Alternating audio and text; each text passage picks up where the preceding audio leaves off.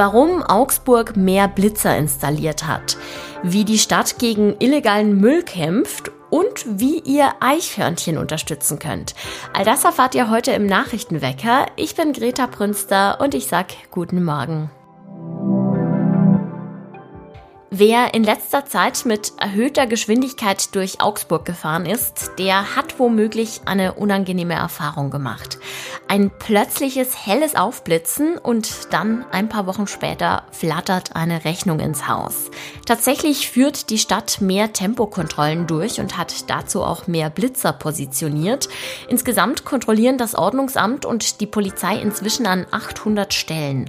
Und das macht sich auch bemerkbar. Das Ordnungsamt hat zum Beispiel Beispiel im vergangenen Jahr knapp 83.600 Verstöße registriert. Da sind natürlich auch die Einnahmen gestiegen. Augsburg hat durch die Bußgelder im vergangenen Jahr 3,6 Millionen Euro verdient. Im Durchschnitt werden pro Verstoß etwas mehr als 40 Euro fällig. Der Fokus liegt übrigens besonders auf Tempo-30-Zonen, also vor Kindergärten, Schulen, Altenheimen, Krankenhäusern oder an besonders gefährlichen Stellen. Dort sind sehr viele Autos zu schnell unterwegs. Oft wird auch an Stellen gemessen, wo Anwohnerinnen oder Anwohner Hinweise geben, teilweise auch wegen Lärmbelästigung, wenn Autos nachts zu schnell durch Wohngebiete fahren. Die Kontrollen werden übrigens weiterhin zunehmen. Die Stadt plant in diesem Jahr noch zwei weitere Blitzer zu kaufen und einzusetzen. Eine alte Matratze, ein kaputtes Nachtkästchen oder einfach ein Sack mit Restmüll. Immer wieder gibt es in Augsburg Beschwerden über Müll, der einfach auf der Straße oder neben Mülleimern abgelegt wird, anstatt ihn ordnungsgemäß zu entsorgen. Die Stadt kommt mit dem Aufräumen kaum hinterher und hat bereits angekündigt, Müllsünder strenger zu bestrafen. Ein Leser der Augsburger Allgemeinen hat unserer Redaktion berichtet, dass es etwa drei Wochen dauere, bis etwas getan wird, wenn man bei der Stadt anruft. Das habe teilweise sogar zu Ratenproblemen geführt. Ganz so einfach ist es auch nicht, denn je nach Ort können verschiedene Ämter zuständig sein, zum Beispiel das Mobilitäts- und Tiefbauamt oder aber das Ordnungsamt. Was auf jeden Fall früher oder später geschieht, das sind Ermittlungen zu den Verursachern und die sind laut Stadt häufig erfolgreich. Im Zeitraum September bis November zum Beispiel seien rund 100 Fälle gemeldet worden und in 70 davon konnten die mutmaßlichen Müllsünder auch gefunden werden und Bußgeldverfahren eingeleitet. Bei den Augsburger Panthern läuft es gerade rund. Die Fans laufen dem Verein regelrecht die Bude ein.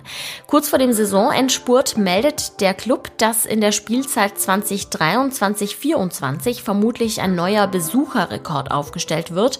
Alle Anzeichen deuten darauf hin. Das Heimspiel morgen gegen den ERC Ingolstadt ist bereits ausverkauft, ebenso eine Woche später das Spiel gegen die Kölner Haie. Das heißt, von 22 Heimspielen wird in 10 Partien das Kurt-Frenzel-Stadion komplett gefüllt sein. Der Boom ist übrigens nicht nur ein Augsburger Phänomen. Die Statistiken zeigen, dass durchwegs alle Clubs der deutschen Eishockeyliga ein Plus bei den Besucherzahlen aufweisen. An dieser Stelle kommt der Blick aufs Wetter. Auch heute wird es größtenteils regnerisch und windig. Die Sonne lässt sich dabei leider nicht blicken, aber zumindest ein bisschen milder als in den vergangenen Tagen ist es. Die Temperaturen liegen zwischen 0 und 10 Grad. Wir haben im Nachrichtenwecker ja schon darüber berichtet, dass in diesen Tagen der Prozess stattgefunden hat im Fall der Israel-Flagge vor dem Rathaus, die heruntergerissen wurde. Vor Gericht stand allerdings nicht der Mann, der den Fahnenmast hochgeklettert ist, sondern derjenige, der das Ganze gefilmt und ins Internet gestellt hat. Der mutmaßliche Haupttäter, der ist hingegen verschwunden. Was es damit auf sich hat und wie der Prozess gelaufen ist, das erklärt uns jetzt meine Kollegin Ina Marx. Hallo Ina. Hallo Greta. Kannst du uns vielleicht noch mal kurz in Erinnerung rufen, wie das damals abgelaufen ist mit dieser Flagge?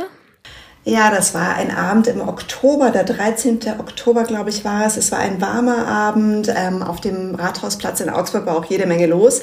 Und unter den Augen wirklich vieler Passanten, muss man sagen, ist ein junger Mann äh, blitzschnell einen Fahnenmast emporgeklettert, an dem oben die Israel-Flagge hing, hat die Flagge äh, mit heruntergerissen, mit auf den Boden runtergenommen, ist darauf herumgetrampelt und hat dann auch versucht, sie mit einem Feuerzeug anzuzünden. Und ähm, äh, ja, es war wirklich auf diesem Video, das danach im Internet kursierte, hat man gesehen, wie viele Menschen da einfach zugeschaut haben, bis auf eine mutige Frau, die dann einschritt und ihn wirklich daran dann auch gehindert hat, die Fahne ähm, gänzlich zu verbrennen. Ja, jetzt geht es also um den Mann, der die Tat gefilmt hat. Wie hat das Gericht denn entschieden? Genau, das, ähm, bei dem handelt es sich um einen inzwischen 19 Jahre alten syrischen Asylbewerber, der hier in Augsburg wohnt. Und der war eben angeklagt wegen Verletzung von Flaggen und Hoheitszeichen ausländischer Staaten sowie Sachbeschädigung. Und da wurde er der Beihilfe quasi angeklagt. Und der Richter hat ihn nach dem Jugendstrafrecht verurteilt zu 80 Stunden sozialen Hilfsdiensten. Er muss auch eine Geldauflage von 200 Euro an das Jüdische Kulturzentrum hier in Augsburg zahlen und hat noch Gesprächsweisungen ähm, erhalten zum Thema Antisemitismus. Jetzt würde man ja eigentlich erwarten, dass der mutmaßliche Haupttäter als nächstes vor Gericht erscheinen muss.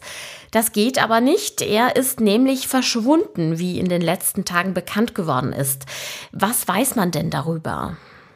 Ja, in der Tat, ähm, als ihm die Anklage zugestellt werden sollte, ähm, hat er sie schon gar nicht mehr ähm, erhalten sozusagen, weil er ähm, vorher schon das Weite gesucht hatte. Also ähm, wahrscheinlich hatte er mitbekommen, dass gegen ihn Anklage erhoben wurde. Ähm, Deswegen kann jetzt auch kein Prozesstermin anberaumt werden, weil die Polizei jetzt erstmal nach ihm fahnden muss. In der Verhandlung, über die ein Kollege von mir berichtet hat, wurde eben auch dieses Thema angesprochen. Also der Richter hat den Beschuldigten heute gefragt, wo sich denn sein Freund aufhalte und ähm, der meinte, ähm, so genau wüsste er es nicht, entweder in Hessen oder in Essen. Aber so genau habe er das nicht äh, verstanden oder mitbekommen. Angenommen, die Polizei würde den Mann jetzt fassen, was würde ihm denn drohen? Nein, er würde sich genauso wie sein ähm, Kompagnon vor Gericht verantworten müssen. Er gilt ja als Haupttäter, also er wird nicht der Beihilfe ähm, dann wohl angeklagt werden, sondern wirklich ähm, ähm, nach dem Straftatbestand, den ich vorhin aufgeführt habe. Was jetzt auch ganz interessant war, ist, dass ähm, Israel wohl auch ähm, ein juristisches Strafverlangen an das Auswärtige Amt nach dem Vorfall in Augsburg gerichtet hatte. Also verlangt hat, dass wirklich die ganze Sache strafrechtlich verfolgt wird. Und ich denke mal, da wird der Haupttäter natürlich wirklich auch im Mittelpunkt stehen dieses Verlangens. Jetzt gibt es ja, wenn ich mich richtig erinnere, sogar zwei Fälle, in denen die Flagge heruntergerissen wurde oder das zumindest versucht worden ist. Aber da geht es ja um unterschiedliche Beschuldigte. Wie steht es denn um den zweiten Fall? Könnte der auch bald vor Gericht landen? Da wird nach wie vor ermittelt. Von diesem zweiten Fall, da wurde auf alle Fälle die Flagge auch heruntergerissen. Sie war an eines Morgens nicht mehr da. Ähm, da gibt es ähm, kein Video, zumindest ist es niemandem bekannt, das darüber kursiert. Also insofern ist es wohl auch schwieriger, da wirklich die ähm, Täter oder den Täter oder die Täterin, man weiß es ja nicht, zu ermitteln. Also da ist die ähm, Polizei nach wie vor dran, aber es gibt noch keine Ergebnisse. Sagt meine Kollegin Ina Marx. Vielen Dank für das Gespräch. Sehr gerne, Greta. Und auch das ist heute noch wichtig. Heute wird die erste umfassende Studie zu sexualisierter Gewalt in der evangelischen Kirche vorgestellt. Bisher hatte das Thema in Deutschland ja vor allem die katholische Kirche beschäftigt.